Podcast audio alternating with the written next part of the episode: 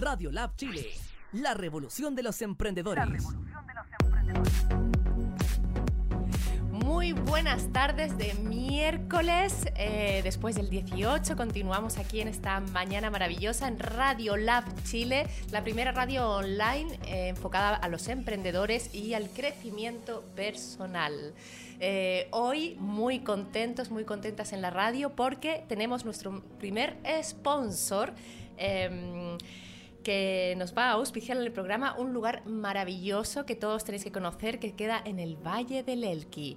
Buscad www.refugiomamayuca.cl, refugio de montaña, un lugar que te invita al relajo y la tranquilidad en un espacio único y sin precedentes en el corazón del Valle del Elqui. Ubicado a solo 60 kilómetros de la ciudad de La Serena, en el tradicional pueblo de Diaguitas. Este es un, lugar creado de un sueño familiar, un lugar precioso que yo conozco, tiene unas piscinas, eh, queda muy cerca del observatorio Mamayuca, ahí el cielo estrellado, la naturaleza, los paltos, eh, hasta hay un árbol de algodón que yo descubrí una vez que, brota el algodón, el algodón este que usamos para, para la piel, o sea, es realmente un lugar idílico para ir en familia, buscar todo en www eh, refugiomamayuca.cl.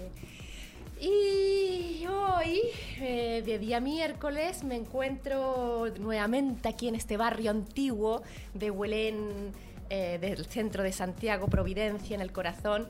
Y uno de mis libros favoritos, que es este, os lo voy a mostrar, de Osho, el libro de los secretos. ¿no? Los que me conocéis sabéis que yo también guío meditaciones y estoy muy cercana a Osho. Y voy a comenzar leyendo un texto que dice así. ¿Qué estás soñando? Simplemente estás completando tus actos incompletos, que no pudiste completar durante el día. Durante el día puede que hayas deseado besar a una mujer y no pudiste hacerlo. Ahora la besarás en tus sueños y tu mente se sentirá relajada. Se liberará bastante tensión. Tu soñar no es otra cosa que tu estado incompleto y una persona iluminada está completa independientemente de lo que esté haciendo. Lo está haciendo tan plenamente, tan totalmente, que no queda nada pendiente.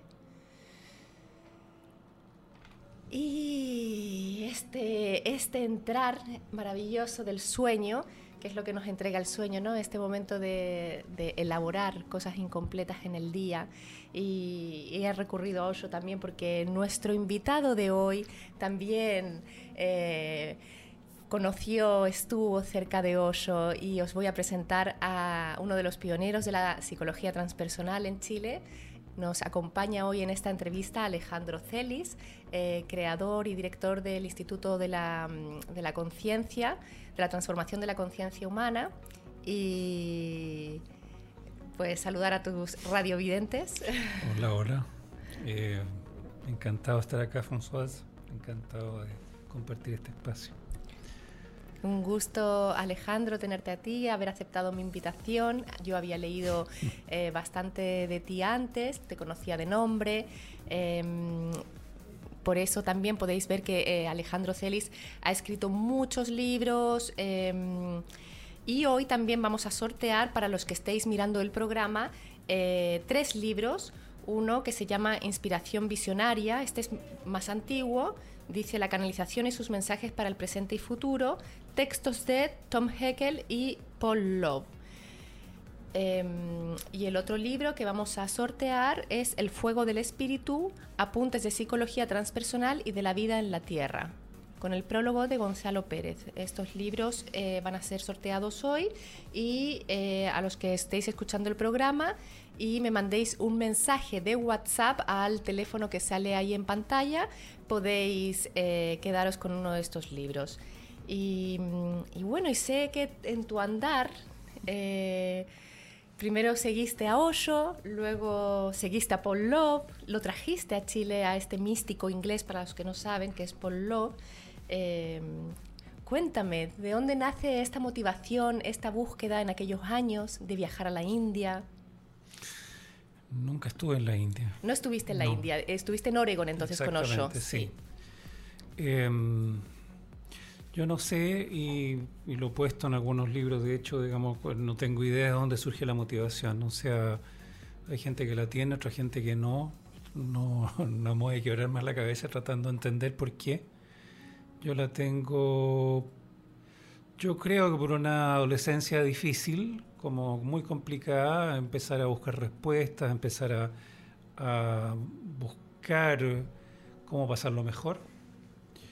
Al principio estuve buscando en escuelas de artes marciales, después el Instituto Arica, ahí aprendí del enagrama, digamos, tuve cinco años ahí, seis años, una escuela muy bonita, no tan conocida como Osho, Osho se hizo, o sea, bueno, ahora ya no, casi nadie, casi nadie no lo conoce, digamos, o sea, uno encuentra, se mete en cualquier librería y hay libros de él. Em, bueno, vino en 1981, vino Las Vertientes, digamos, pero yo lo conocía de antes, pero vino Las Vertientes, este por lo se llamaba Tirte entonces, Hmm. era un discípulo del, De Osho. de Osho, exactamente. Sí. Y nos invitaron, nos, nos sugirieron, digamos, ir, y por supuesto partimos. Yo estaba traduciendo un libro que se llama Psicología de lo Esotérico, que salió después en La Cuatro Vientos. Y ya nos habíamos interesado por este maestro, lo hallábamos muy fascinante, muy magnético. ¿Qué era lo fascinante que tenía Paul Love? Em, bueno, él, tu, tu conocido Vikrant también lo conoce, digamos. eh, tiene una presencia muy especial, es un hombre que está muy en el presente, muy, muy... Siempre mi sensación es que no se pueden hablar banalidades con él, ni siquiera así como, hola, ¿cómo estáis? digamos, porque es como que no... Como que todo tiene que ser, como, no sé, como muy presente. Si uno no está presente, no simplemente no, no tiene mayor interés en relacionarse contigo. Pero yo no lo conocía a él, yo lo conocí, conocí a Hoyo a través de él. En eh, las vertientes que vino, que hizo un taller de un día y medio, que fue muy intenso, muy, muy potente. ¿Y de qué se trataba el taller? O los talleres que hacía Paul Love. La verdad no tengo idea. Era, era, era un taller que tuvimos 21 días de meditación dinámica previa, digamos. Eso, eso fue lo primero. O sea, y ya con eso estábamos todos un poquito más despiertos. La meditación dinámica, para los que no saben, es una meditación creada por el maestro Osho y es una meditación activa que tiene mm, que se di- dice que haciéndola 21 días seguidos pues vas a lograr superar todas tus neurosis. Es ¿Lograste superar tus neurosis? No, pero digamos, o sea, lo, lo que sí genera eso, digamos, es que naturalmente estás más alerta, estás más vivo, estás más energi- energetizado, todo eso ocurre de todas maneras. Y, has votado algunas, eh, qué sé yo, trabas, eh, cosas reprimidas, en fin, de todas maneras, eso, eso por supuesto. Entonces estábamos todos en ese estado y llega este hombre que estaba ya a esta altura no estoy seguro cuán real era eso, pero bueno, la, la sensación es como que el hombre está muy presente y decía cosas muy muy intensas de inmediato. Uno, al primero que habló, le dijo que era un mentiroso, digamos. Y eso fue como un shock, digamos. Y estábamos, todos los buscadores más intensos de Santiago estábamos ahí. Eh, y, y no estábamos para nada acostumbrados a que hubiera alguien como que dijera Con esas una cosas. honestidad, claro, Exacto. ahí al vivo y al directo, decir algo, sí. Exactamente. sí. Entonces, Sobre todo en Chile en esa época también, ¿no? De Chile dictadura, exactamente. donde todo era guardado, reprimido. Exactamente. Y este grupo de personas que estaban en búsqueda, donde estabas tú incluido, de algo diferente, en un Sí. camino de, Sí, de no aceptar lo- las- los condicionamientos de la sociedad. eso era. sí. Bueno, al final del taller, que fue que duró como un día y medio, eh, él habló de hacerse discípulo y yo no sabía lo que era eso, porque yo había estado en el Instituto Arica, que era... Había un maestro, digamos, que era Oscar Ichazo, pero no era una... No era el modelo oriental de discipulado. Esto era el modelo oriental, digamos, un maestro y tuvo un discípulo que le hace caso prácticamente en todo. Eso yo no lo conocía, no tenía idea de lo que era. Y bueno, pero después de una reflexión bastante breve, la verdad, me hice discípulo. Eh, ni siquiera lo pensé mucho, sentí una atracción tan fuerte, digamos, que, que claro, no, no me quedó otra. O sea, era, era como obvio. En ese momento te haces discípulo de Oscar Ichazo. En el- en el- No. No, eh, de Osho. Oscar Ichazo era previo. Ah, ok. Después tú Claro. te haces discípulo de Osho. Exacto. A Ok. raíz del taller de, de este Porlo. ¿Y cómo, cómo- eh, ese, en esa época había que enviar una carta? A... Eso era, Ajá, sí. y tú envías una carta. Enviabas una carta, una foto, recibías una, una hoja con la firma de Osho que te ponía tu nombre, ¿Cuál fue el nombre que tú recibiste? Swami Suryam. Swami Suryam. Sí. ¿Lo usaste un tiempo? Sí, claro. Alguna gente me conoce por ese nombre Swami todavía. Suryam. ¿Y el Sí, significado es? Significa el sol. El sol. Mm. Sí. ¿Y qué te, cuando te llegó ese nombre, cómo lo sentiste? Em, bueno, yo tenía muchos problemas, ya te dije. O sea, una adolescencia difícil, entonces mucha inseguridad, mucha, mucha poca autoestima. Entonces yo sentí, eh, no me envanecí, digamos, porque uno dice, uy, soy el sol, digamos, esa es una alternativa, ¿no es cierto? La otra alternativa fue decir, este tipo, este maestro ve lo que hay en mi interior. ¿Me entiendes? Y eso fue muy bonito, fue como, como ser reconocido. Ser validado. Sí, exacto. Ser reconocido. Sí, claro, ser validado, exacto.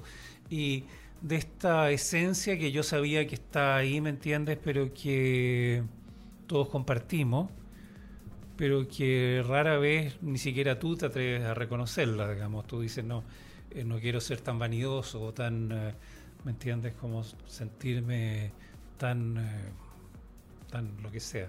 Como yo voy a decir que soy Ex- sol. exact-. Sí, yo soy el sol. Claro, ¿no? y En, esa es la esa, en esa etapa, Mm. en esa Sí. edad, ¿qué, o sea, eso, ¿qué edad tenías tú en ese periodo?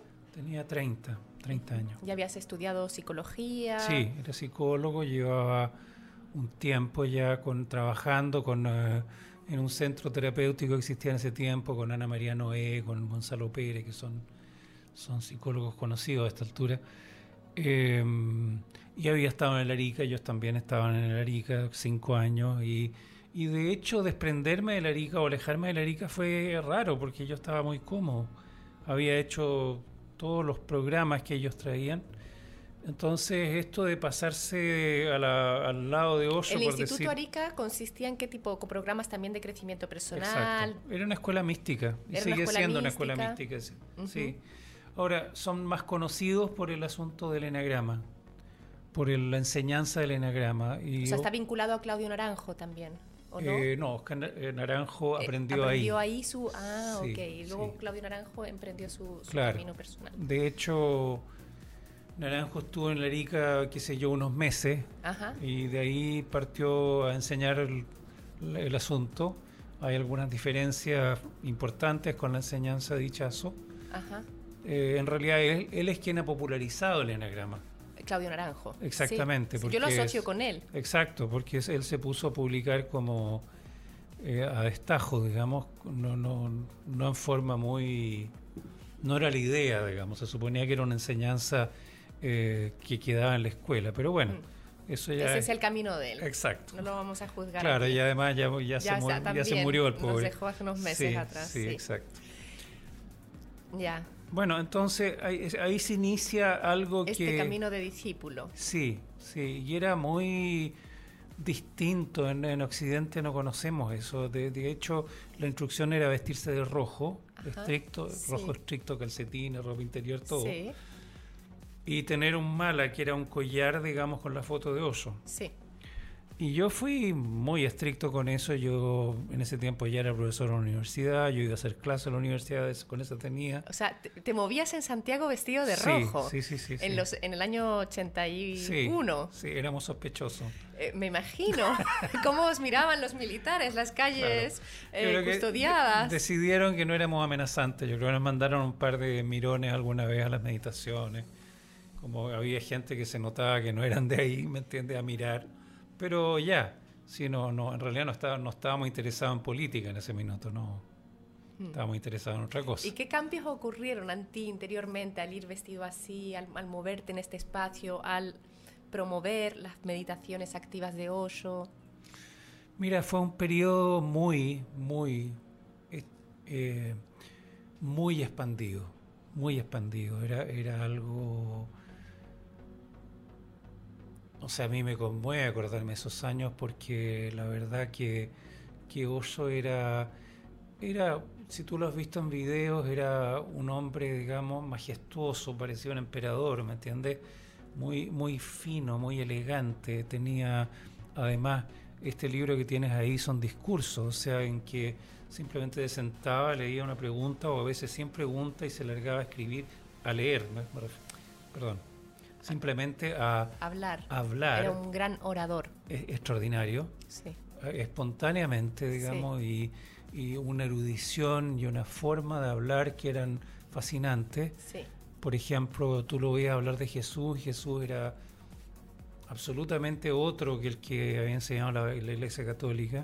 Mm. Entonces todo era muy, muy extraordinario y yo también, digamos, tú mencionaste un poco hace un rato que tú tienes una mente muy inquieta. Bueno, yo también, o sea, me interesa entender. Entonces, que me hablen de Jesús con una luz distinta, que no era la, toda la, el mensaje católico, digamos, eh, y, una, y mostrando su belleza y sus palabras de otra manera.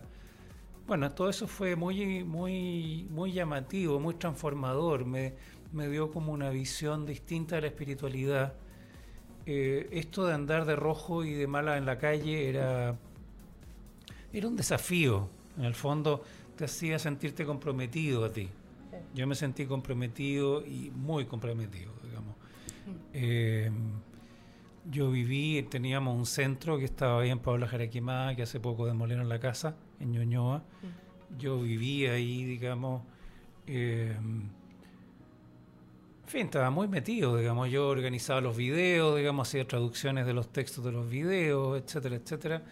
Eh, fui, y la primera vez que fui, a ver, fui dos veces a Estados Unidos, el año 80 y, ya me pierdo, el 82 fui dos, dos O sea, ahí ya él, yo, me pierdo un poco también en, los años, claro, porque él tenía su ashram en India, después él viaja a Oregon, está una serie de años en Oregon, que fue a raíz de lo que salió el, documental el año pasado, Wild Wild Country, que, que, hubo bastante polémica y en el cual yo leí que tú mm. escribiste también... Eh, tu visión al respecto de este, de este, de este documental, ¿no?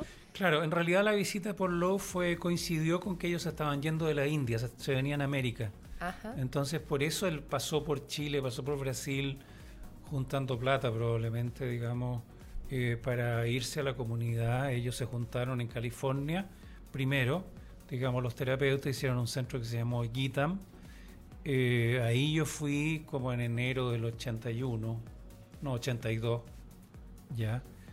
¿Y cómo em, fue la ese primer impacto de llegar allá, encontrarte con más terapeutas, eh, de diferentes partes del mundo, porque ahí había también gente muy reconocida que seguía mm. Osho, psiquiatras de Europa, gente que había dejado también su vida de confort y establecida en búsqueda de algo nuevo y diferente. Mm. ¿Cómo fue encontrarte en ese espacio? Bueno, fue un shock.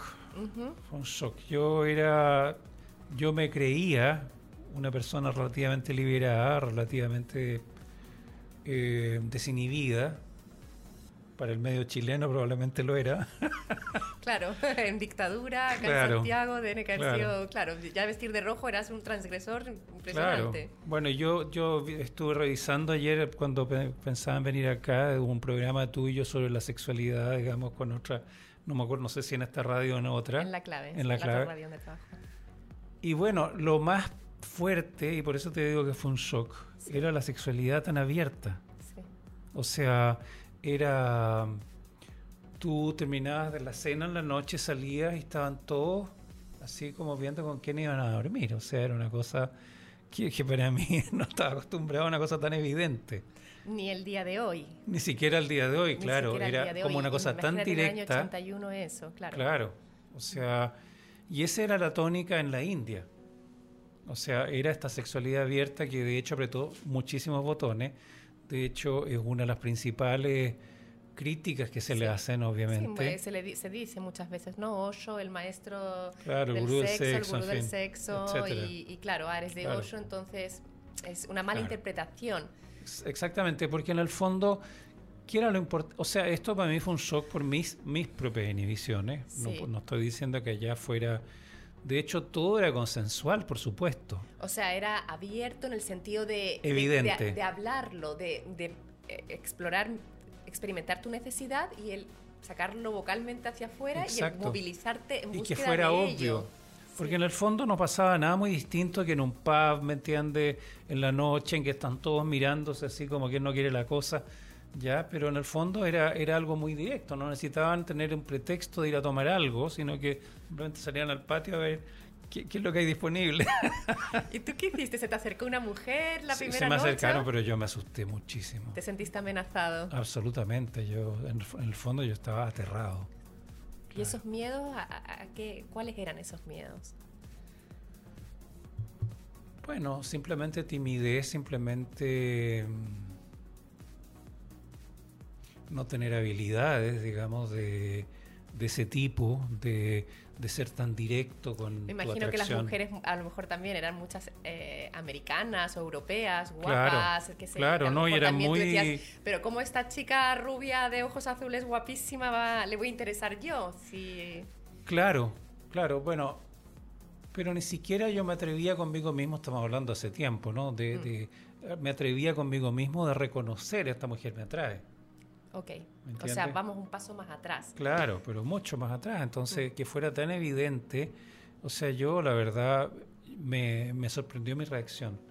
Mm. Porque yo me, me sentía relativamente desinhibido. Yo no es que no, no, hubiera, no hubiera tenido sexo, digamos, había tenido, pero de maneras mucho más, eh, ¿cómo decirlo? Solapadas. Solapada, Mm. disimulada. Secreto, o sea, no secreto. Claro, en fin, como por el rincón, en fin, ya todo eso. Sí. Entonces, esto que era absolutamente consensual, digamos, ¿no es cierto? No es que a nadie te obligara a nada, obviamente. Tú podías decir sí, podías decir no. obviamente. Me apetece. Claro, exactamente. Muchas gracias, me Sí, siento sí, claro. halagado. Muchas gracias por compartir. Muchas gracias por querer dormir esta noche conmigo. Claro, me siento halagado, pero hasta Voy a dormir llegamos. con mi almohada. claro, Mis bien con esa otra que está allá. Sí. Claro. Bueno, eso, eso fue un shock. O sea, fue, fue muy fuerte. Em, tuve una experiencia muy bonita en un taller de Zen, de meditación Zen. Tuve una experiencia mística en realidad, em, en que por primera vez sentí la mente muy lejos. Entonces la experiencia fue muy intensa, fue muy bendita también. Estuve dos semanas de haber sido, no me acuerdo muy bien, pero ese solo taller duraba una semana. Entonces te habré estado dos semanas por ahí. Eh, ¿Y el taller de estas dos semanas eh, era siempre en el taller o también se hacían, como podíamos ver en el, en el documental, trabajos en, en la comuna, en el terreno, en trabajos ese prácticos? caso mismo, Ujú. no, yo pagaba por la estadía, entonces no tenía que trabajar nada. Vale. Ya. Lo que era complicado porque estaba ocioso todo el día y me tenía que enfrentar con mis inhibiciones. Claro. Si me hubieran mandado a la cocina habría sido más simple. Haciendo algo, tú, en fin. Lo que nos pasa, ¿no? El- todo lo que nos trae el hacer. Y cuando no hacemos, Exacto. ¿con qué nos encontramos? Encontrarte contigo mismo. Exactamente. Bueno, entonces, claro, ese es. eh, de hecho, en un taller, digamos, eh, empecé, o sea, me, ya me había tocado con el por low, digamos, que te hiciera ponerte de pie y decir quién te gusta aquí, digamos. Y eso era ya en un grupo grande. Y eso era muy. Esa fue una herramienta preciosa, la verdad, porque te enfrentaban directo con eso. Y de otra manera, no sé si tú lo haces. O sea, si tú te atreves. Y mm, eso fue muy bonito. Y ahí me tocó también. Y bueno, fue muy halagador también. Tuve, fui receptáculo de muchas atracciones, pero yo no, no estuve a la altura para nada. Bueno, claro, es un, un espacio de autoobservación impresionante, porque Sí, el momento claro. que estás ahí Claro. te sientes expuesto, como el que te suben los colores a la mejilla, tu corazón empieza a palpitar, pero ¿cómo voy a decir yo quién me gusta? Imagínate, en un mundo tan represivo, sobre todo en lo sexual, o sea, eh, y aquí, y, y además sí, que si yo digo que me, y lo que tú decías antes, primero, ¿quién me gusta? O sea, reconocer que alguien te gusta. eh, Y tú si tienes pareja, digamos, reconocer también. que hasta puede estar ahí, porque Claro. la primera vez, digamos, cuando fui al, al taller de Paul Lowe, digamos, mi pareja estaba ahí.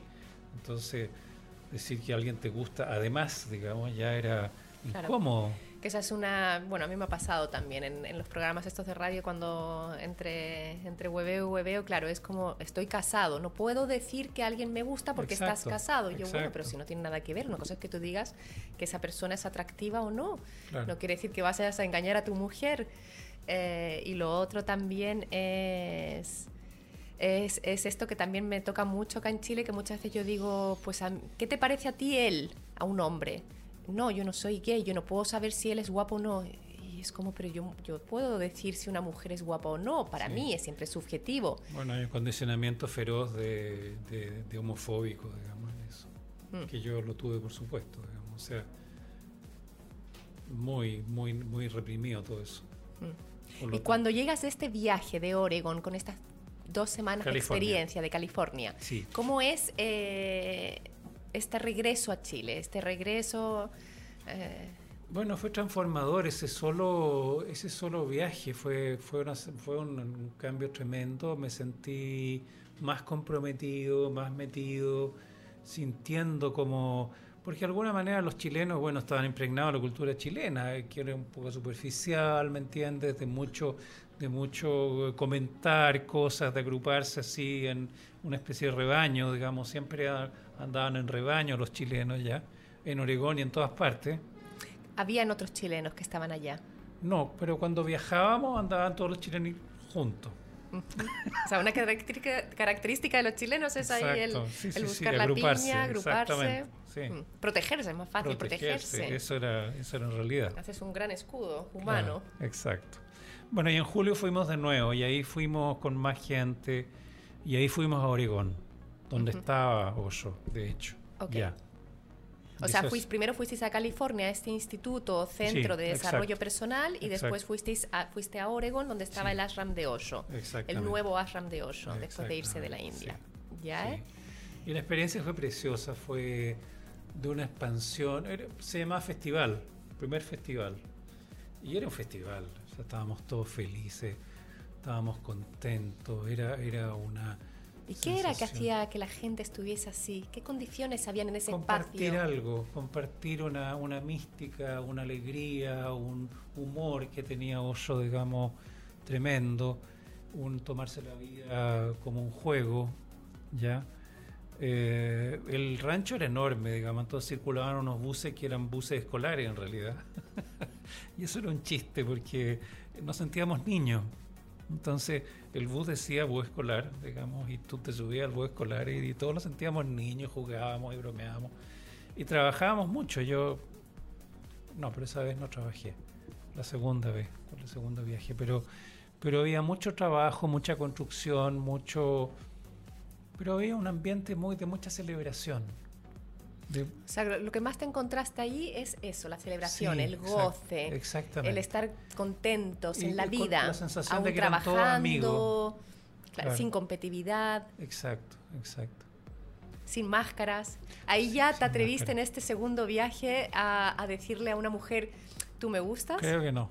Tampoco. ¿Cuántos viajes tuvieron que pasar para que dijeras eso? Bueno, hay muchos grupos, muchas cosas, digamos, sí. Pero me demoré, sí.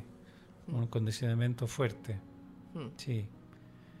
Eh, el lugar era semiárido, un poco como la zona central chilena, pero estaba, había mucho trabajo y se, se hizo un tranque, digamos, de agua artificial. Eh, se invirtió muchísimo trabajo en ese lugar, muchísimo. Mm. O sea, en un lugar que se transformó en, un- en algo muy hermoso. En una comunidad, o sea, en el, Exacto. en, el, en el video, en Wild Wild Country, si bien hay Sí. otra parte que es la que, la que tratan de mostrar ahí, Sí, que es eh, toda la parte oscura de Osho Sí, y pero luego también tú puedes ver cómo es- trabajan en comunidad y cómo sacan adelante y levantan porque parece un, una- un pueblo una villa un- exacto, exacto. Bueno, ahí esa vez, la segunda, cuando fuimos a Oregón, conocimos a esta señora Sheila, digamos. Todos nos dijimos, ¿qué hace esta señora aquí? Porque se notaba que no, que no tenía, o sea, que era un poco loca, digamos. Eh, era muy extraño que estuviera ahí. Todos dijimos, bueno, Oso la puso para apretarnos los botones, digamos, qué sé yo. O sea, para los radiovidentes que nos están escuchando y viendo ahora, Sheila sale en el documental, es la protagonista del documental de Wild Wild, Country, que viene a ser como la mujer que manipula mm. y que... Mm, eh, dado, debido a ella se, destruye de alguna manera la comunidad de Osho. Bueno, eh, en ese tiempo Osho estaba al parecer delicado de salud, entonces estaba en silencio, había dejado de hablar, digamos, desde que se volvió a la India y había delegado todo lo práctico en manos de esta mujer, que era la secretaria. Entonces todos los comunicados también los hacía ella, todo lo que era mover, digamos, decidir eh, qué es lo que se hace, qué es lo que no se hace, qué se construye, qué no, eh, lo hacía ella. Eh, en fin, ¿no? entonces nosotros, digamos, la vimos, era, era, muy histriónica, digamos. Eh, eh, mi pareja la llama psicópata histérica, digamos, o no, creo que tiene otra, otra denominación técnica, digamos. Eh, y eso era cada vez más evidente si esta mujer empezó a generar una guerra con los vecinos, empezó a irse en contra de los vecinos. Ahora, lo, lo que no se ve en el, eh, en el documental es toda la atmósfera subyacente, porque si bien, digamos, esta mujer generó dificultades legales con los vecinos, que esto y que lo otro, mientras tanto lo que estaba ocurriendo por debajo en la comunidad era otra cosa. Era esta atmósfera que te describo. Y en el 83 yo fui, digamos, tres meses invitado, eh, entre mucha gente de todo el mundo, a trabajar entonces trabajé ahí y me deslomé al sol, digamos, en, en Oregón, hacen 40 grados todas las tardes, digamos, en, eh, campo abierto. Eh, pero era, era, una, era una atmósfera extraordinariamente exquisita, muy crecedora. Muy, el trabajo en equipo, las cosas que emprendíamos, digamos, eh, toda la atmósfera completa, ver pasar, que lo veíamos pasar una vez al día, pasaba en su otro tema que dejaba loco a todo el mundo que anduviera en Rolls Royce, ¿no es cierto? Pasaba. Claro, los, ¿cuántos Rolls Royce tenía Hoyo? Se dice muchísimo. Muchísimo, exactamente. Claro. Y te quiero preguntar, ¿qué era lo que lo hacía? A ver, porque en el día a día nosotros también, los seres humanos, estamos, tenemos cosas que hacer, ¿no? Construir, lavar los platos, cosas. Y ahí tú me cuentas que todos estaban haciendo las cosas cotidianas, pero había una sensación de, de placer, de comunidad, de equipo. Nuevamente, ¿qué es lo que hace esa diferencia? ¿Qué es lo que genera esa diferencia? Bueno, todo era lúdico. Eh, y trabajábamos mucho. Trabajábamos mucho, era, era, era, no había día festivo, digamos, era desde las 6 o 7 de la mañana hasta las 5 o 6 de la tarde, digamos. En, mi caso, trabajo físico al sol. Y era un trabajo que no era remunerado, era un trabajo eh, donde tampoco tú estabas enojado, nadie te estaba obligando a trabajar. O sea, nadie, no, no, no, te habían invitado y si tú no querías, no venías. Pero tenías que pagar un poco por la alimentación, por el alojamiento, por todo eso, incluso por ir. Por ir a trabajar. Por ir a trabajar, sí. Tengo una amiga que decía que el único lugar del mundo donde pagamos por ser esclavos, digamos. Si eso era así, o sea, trabajábamos como mula y lo único que queríamos era, estar ahí. ¿Entiendes? Ahora, lo que pasa es que es difícil captar la atmósfera si tú no te adentras, digamos, o si tú no, no lo has vivido, digamos, es, es raro. Eh, Oso era un hombre muy eh, profundo, a la vez muy lúdico, tú ves, yo no sé si en ese libro específicamente, pero después de un texto profundo, serio, eh, iluminador, te pone un chiste cochino, digamos. Sí, he leído, lo, he leído mucho, sí. tú... a, mí, que yo soy mala para los chistes, digo, ay, qué chiste malo. Pero, pero claro, pero es gracioso. es como, tiene su lado de niño, de chispa. Bueno, que te rompe los esquemas, ¿me entiendes? Muchos chistes y luego pone otro y otro, sí, es muy gracioso. Tú esperas algo muy solemne, algo muy serio, algo muy intelectual y te encuentras con un chiste, digamos, en que, en que todo es pornografía. Entonces te dice, pero ¿qué hace esto aquí? Y, tienes, que, tienes que soltar la cabeza, ¿me entiendes? Tienes que de verdad decir, bueno eh, la seriedad, la intelectualidad no es lo importante. Sí.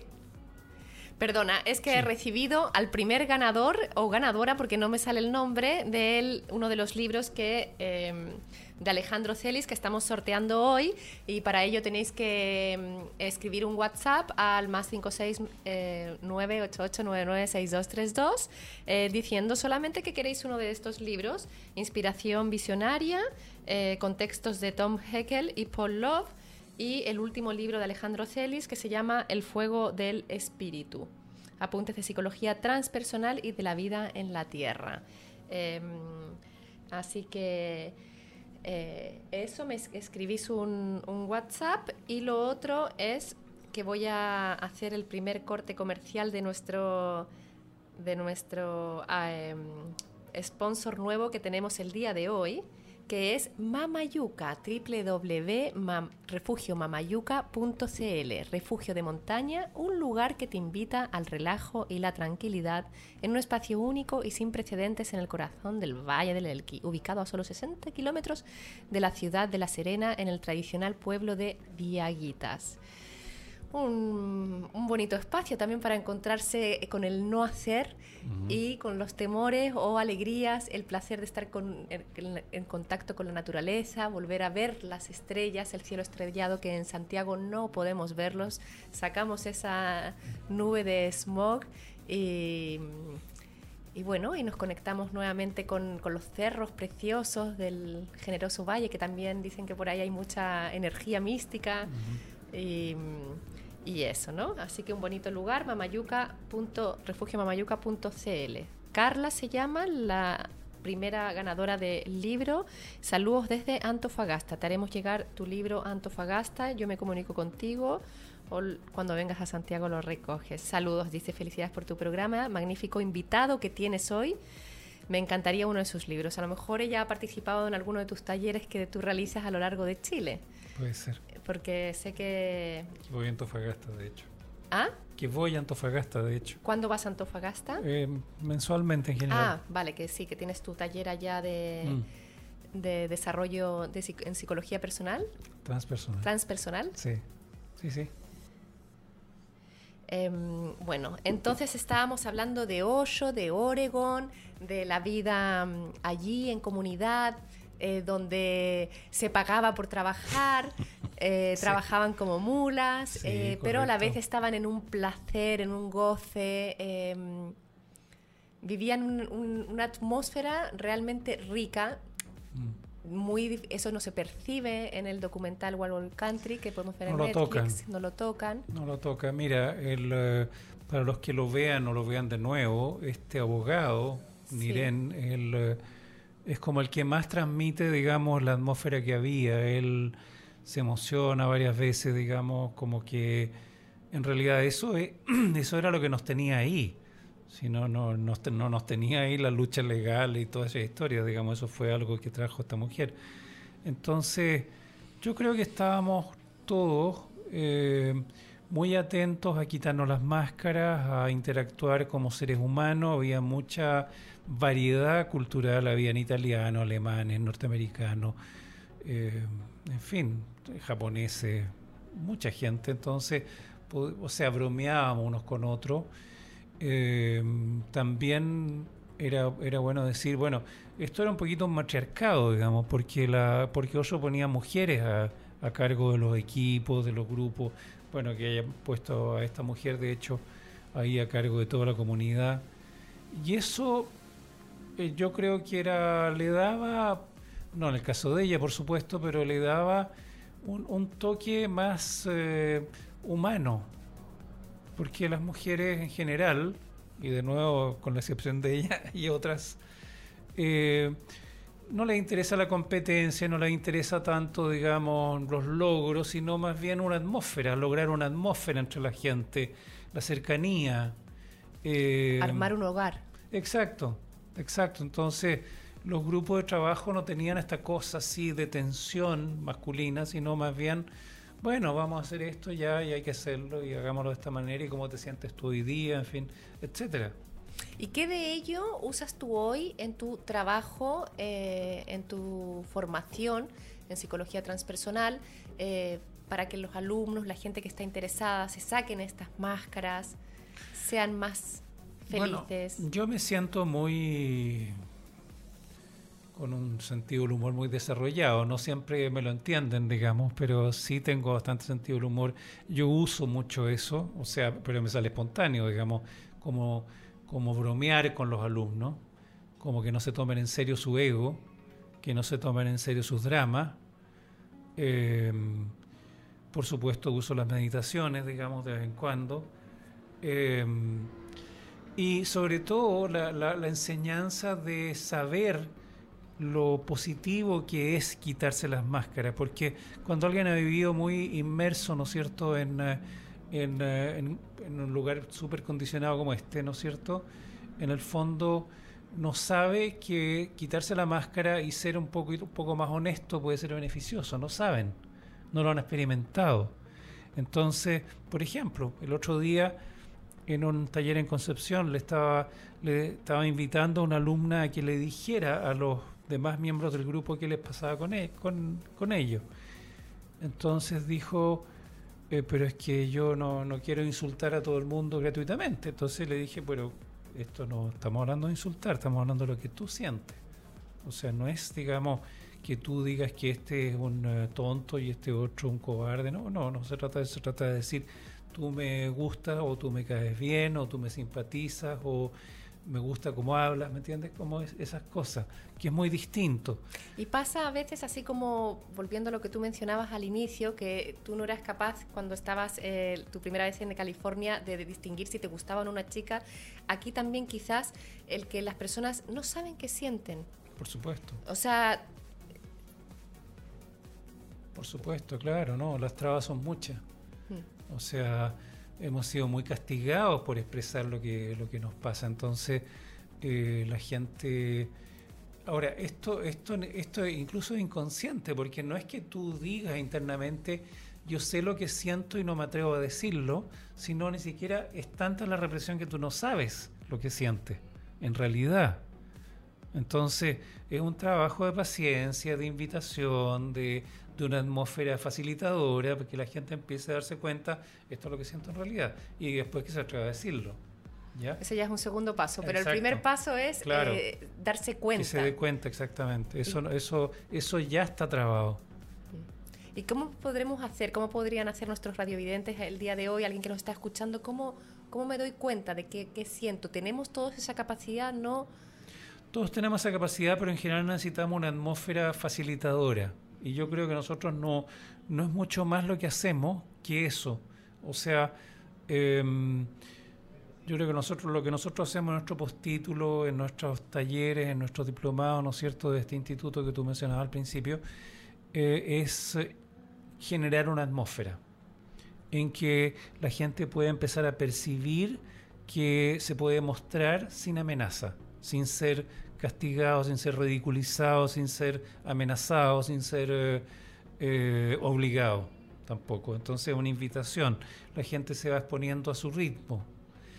O sea, eh, si esta persona en ese momento no es capaz de, sacar hacia afuera aquello que se la invita a que lo haga, a que pruebe, a que conecte, no es capaz, ok, puede esperar y se puede volver a sentar y en otra ocasión quizás ya puede dar el paso, ¿no? Exactamente. Y de Pásame hecho, tu vaso, que te voy a poner más agüita. Ya, muchas gracias.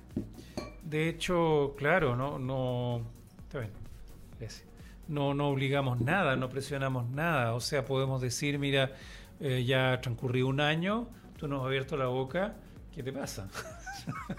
claro. ¿Quieres abrirla? A lo mejor necesita un empujón, que a veces lo necesitamos también. También, exacto. O sea, como que a veces la cautela es demasiada, digamos, o sea, no aprender nada, sino hacer la prueba. Hay que mojarse un poquito. Exactamente. Hay que movilizarse, hay que meter el dedito en el agua. Exacto. Después el cuerpo entero. Exacto, exactamente. Entonces, pero inicialmente la gente más receptiva, digamos, solo necesita la invitación y la atmósfera. Y eso cuesta. O sea, tú lo puedes tener en un grupo de amigos, por ejemplo, sí, es cierto. Las amigas son más, yo creo, yo creo que ustedes, las mujeres, tienen una, una, una tendencia como a ser más apoyadoras, creo. No sé si me equivoco. No sé, pero has, mencionado en diferentes momentos a las mujeres como que eh, sientes que la mujer está, no quiero decir a un nivel superior, pero tiene ciertas condiciones o herramientas natas para, mejor bueno, tienen, ustedes tienen esa facilidad, nosotros tenemos otra, si no es que sean superiores, digamos, no, no te subas por el chorro. Así por el chorro. sí, bueno, está, está muy dentro de los tiempos de valorizar a la mujer y yo estoy absolutamente a favor de eso. Pero claro, o sea, algunos se los toman así como es que los hombres somos unos idiotas, digamos, no, no, lo que pasa es que la cultura estaba muy deformada, en eso estoy absolutamente de acuerdo. Y nosotros hemos tenido un rol preponderante, lo que también está mal pero yo creo que lo que nos corresponde a los hombres en este minuto es descubrir cuál es nuestra capacidad, para qué servimos. Porque las mujeres sí tienen mucha más facilidad para amar, mucha más facilidad para agrupar, mucha más facilidad para todo lo que son lo que llamamos la inteligencia emocional, digamos, de, de acoger, de querer, de... Ya, ¿y para qué servimos nosotros? ¿Estamos de sobra o solamente damos el espermio, digamos? ¿ya? Eso es lo que tenemos que encontrar. Y bueno, no sé cómo llegamos a esto ya. No sé cómo llegamos a esto. Bueno, las conversaciones es lo bonito que tiene, que van eh, agarrando su propio curso, nos pueden sorprender, llevar a, lugares nuevos, recónditos. Y mm, estábamos ah, hablando sobre las máscaras, eh, no, el sentir también. Cómo, bueno, los, los, grupos de hombres, por ejemplo, mira, los grupos de hombres como que se da mucho la broma se da mucho el humor, pero no siempre por este condicionamiento feroz, digamos, que yo experimenté por lo menos de, la homofobia. Mm. Porque si tú te permites ternura, si te permites eh, incluso un gusto estético, digamos, ¿me entiendes? O cariño por otro hombre, entonces eres muy sospechoso, entonces te miran con el de, con sospecha. Y eso lo tenemos muy adentro, o sea, realmente hemos debido sobreponernos a eso. Entonces, en general, como resultado de todo eso, los grupos de hombres no, si bien puede haber humor y puede haber juego, no hay no hay mucho espacio para lo que es ternura, para lo que es cariño, ¿ya? Para la dulzura, la ternura, el cariño. El, exacto. El, aquí me recojo, porque claro, ver a dos chicas, tres chicas que están así como acurrucadas es más normal, pero el, tres hombres acurrucados... No. Ah, ay, ay, ay, sí, ahí se vienen todos nuestros temores, las amenazas. Exacto, exactamente, claro. Te quería preguntar, Alejandro, eh, bueno, tú viajas constantemente eh, mm. entregando tus herramientas, en la formación para ser o sea, terapeuta en psicología transpersonal, humanista transpersonal, a lo largo de Chile, el norte, el sur, hasta Puerto Montt. Yo sé que has llegado a, dar clases. Ahora llego a Temuco. Ahora llegas a Temuco. ¿Cómo ves esta variedad regional de caracteres también a lo largo de Chile? Mm, ¿Hay diferencias? ¿no? Hay mucha diferencia. Las personas que son de Antofagasta, que viven en un, espacio más árido también. Sí. ¿Cómo, ¿cómo es? ¿Cómo Ah, vale. Hay mucha diferencia, digamos. Eh, los del sur son más eh, introvertidos de hecho, algunos de ellos simplemente no saben lo que es el desarrollo personal, no, no, se han encontrado nunca con eso.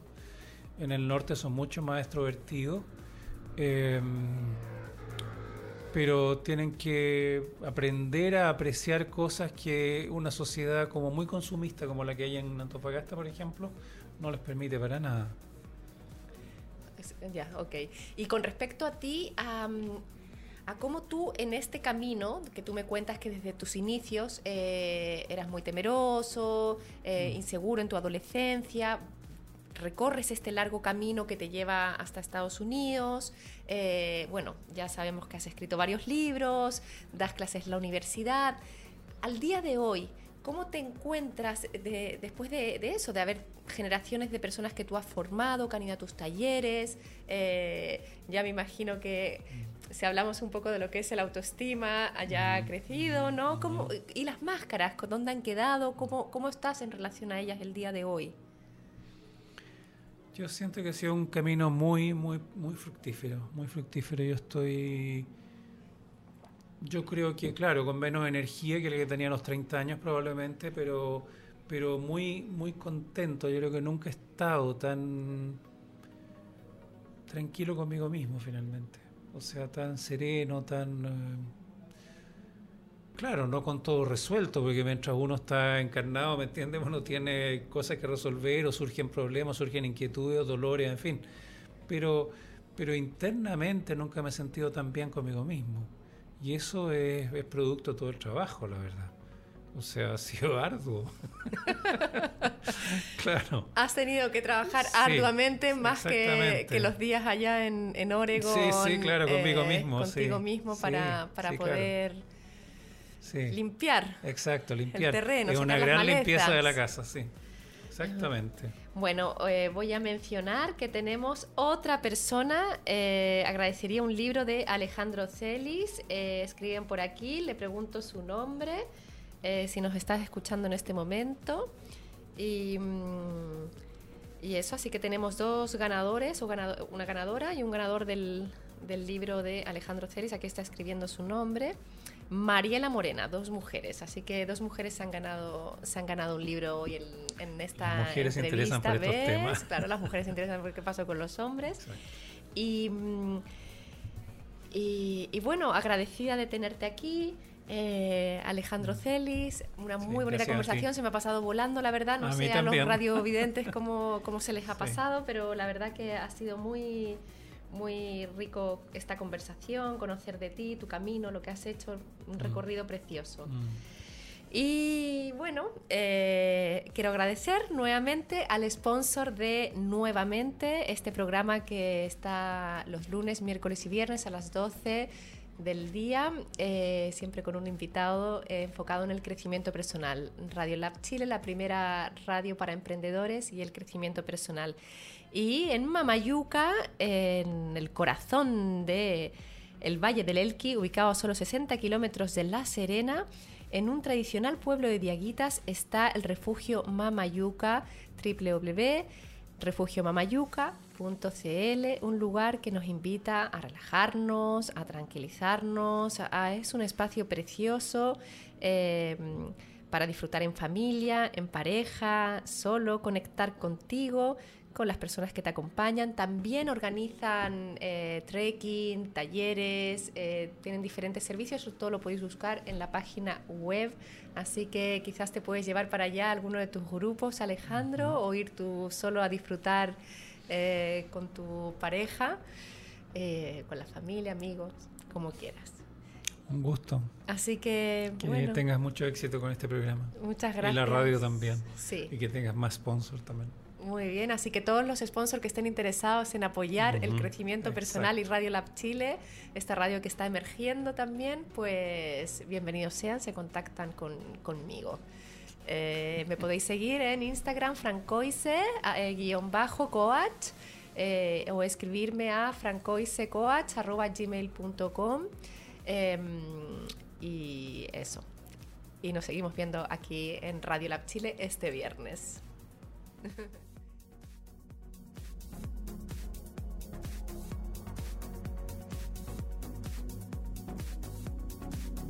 Somos lo que tu emprendimiento necesita. Un shot de motivación en Radio Lab Chile, la radio de los emprendedores.